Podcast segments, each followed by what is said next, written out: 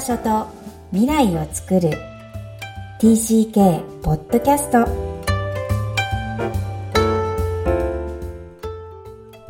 皆さん TCK ポッドキャストへようこそ。ナビゲーターのマルティネス直子です。みきこさんよろしくお願いいたします。こんにちは。ダジャホーハールワン。よろしくお願いします。本日は直子さんとお送りする TCK ポッドキャスト今日のオープニングはママのキャリアチェンジです。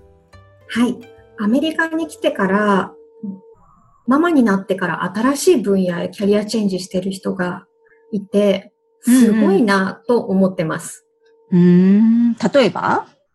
特にすごいなと思ってる友達が二人いるんですけれど、一、はい、人は、うん、今までエコノミストで働いてた、エコノミストとして働いていたのに、出産後、ナースになるために大学に入り直して、もうすぐ卒業する方がいるんですね。うんうんうん。もう一人は MBA まで取って経営をやっていたのに、二、人目の子供が生まれてから、スピーチセラピストになるために、大学に入り直して、卒業まで5年以上かけて、訓練、まだ訓練してる人がいまして。うんうんうん。ただでさえアメリカの授業料は高いし、はい。そうそう。産後には育児も時間も全然ないのに、その中で勉強し直すのは生半可な覚悟ではないと思うので、本当にすごいなと思ってます。で、ミキコさんもママになってから、うんうん、そうですね、仕事を変えてると思うんですけれど、うん、どういった思いでさられてたんですか？はい。え、もう、大学院に行ったのが10年以上前なので、だいぶ過去のものになってきちゃったんですけど、まあ、もともとしっくり感がなかったっていうのはあるんですよね。会社員をやってた時代とかも。だけど、私の場合は、まあ、特殊かもしれないです。あの、自分の実の兄を亡くしたことで、その人の心理とか、人が生きるとか死ぬとか、そういうことにすごく深く、あの、研究をしだした自分が知りたかっただけっていうところが本音ですね。だから、キャリアチェンジをしたかったわけではなく、自分が知りたいことをとことん追求するっていう、それだけのためだったんですが、結果として、あ、こんなに自分が救われるものだったなら、もちろんカウンセリングも行けますしね、あの、人に提供できるぐらいになれたらいいなってどんどん深まっていったっていうところが実際です。でもまあ私の友達の周りでも、やっぱりママになると価値観が変わりませんか？なるほどですね。うん、良くも悪くもですけど、ずっと続けていける人もいれば、やっぱりなんかこう、命を授かるわけじゃないですか。あの時にこう目から鱗っていうのは多いんじゃないかな。だとしたら、こう、一生かけられるものに、そもそもそうじゃないものだった人は、一生なんか自分のなんか力と命をかけていいものに出会いたいっていう願望が強かったかもしれないですね。うん、ぜひお友達でも聞いてみてください。どうなのかね。まだ過渡期だけど。はい、はい。今日も移動というプロセスの中でもメインパート、移行期についてお話ししていきます。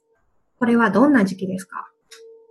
はい。これは前回に引き続き移動のプロセスの中で5段階の移動と言われているその中でも、3番目、移行期についてお話ししていきます。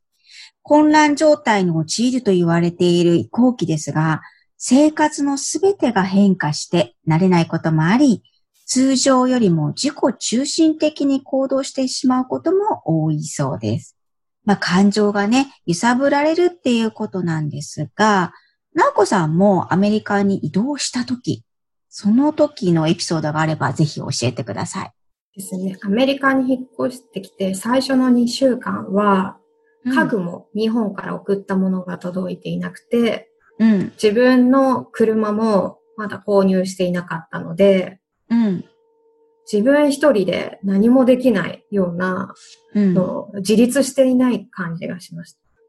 うんこう自立していないと嫌っていうふうに聞こえるんですけど、自分で動けないことが苦痛ってことかな？そうですね。もう何をするにも、主人の助けが必要だったりとか。ああ、はいはい。そうですね。自分での新しいコミュニティに入っていくために、行動したいのに、車で移動できないからできないみたいなもどかしさがすごくありました。うーん。なんかね、こう自分のコントロール外で、つまりコントロール下で、こう自分の行動が決められないっていうのはやっぱり誰でもね、苦痛なんですよね。はい。じゃあ子供たちがどうかっていうことなんですが、どう思います？子供たちも不都合が、まあそりゃあるよね。そうですね。大人より子供の方が、もう泣いたりとかか、体で示したりすることができるんじゃないかなとは思います。ああ、なるほどね。逆に感情表現ができるんじゃないかと。うん、うん、どうだろう。私のことを思い出すと、やっぱりアメリカに行くんじゃなくて、えー、戻ってきた時、日本に移動してきた時のことの方が、やっぱり年齢的にも記憶にあるんですけど、移動してきたことが悲しいっていうのは、やっぱり、あのね、TCK ポッドキャスト、このインタビューを聞いていると、小学校高学年以降に戻ってきてる人は嫌だったって言ってる人多いですね、今のところ。はい。うん、私は小学校2年生だったので、戻ってくるときに自尊心をなくしたかって言われると、そんなにはっきりしたものはないんですが、ある一つの記憶がありまして、というかエピソードがありまして、名古屋なんですね、出身が。で、当時、名古屋の小学校1年生っていうのはみんなハーモニカが吹けたんですよ。で、私は2年生の夏休みに帰ってきたので、ハーモニカが全くド、レミ、ファ、ソラシドもできなかったんです。あれって、吹く、吐く、あれ？数か。数吐く、数吐くの連続なんですよね。それもできなくて、みんなできるんですよ。で、できないの？ってみんなが聞くんですね。できないことがさもおかしいかのように聞かれてるつもりは多分その子たちにはなかったと思うんだけど、そんなに当たり前な、例えば1、2、3、4、5、6、7、8、9、10を言えないぐらいのレベルで聞かれたような気がして、うん、すごく嫌だったことを覚えてます。いないから仕方ないじゃんってやっぱり言えなかったですよ。なぜかこうやって。悔しいって気持ちもね、まだね、わかんないよね、その時8歳で。ただ、ま、みんな全員ができてるとこで、なんか当たり前に手を洗うことぐらい当たり前なことができないみたいなイメージで言われたっていうのはね、だから未だに覚えてるからね。40年ぐらい前のことをさ。うん。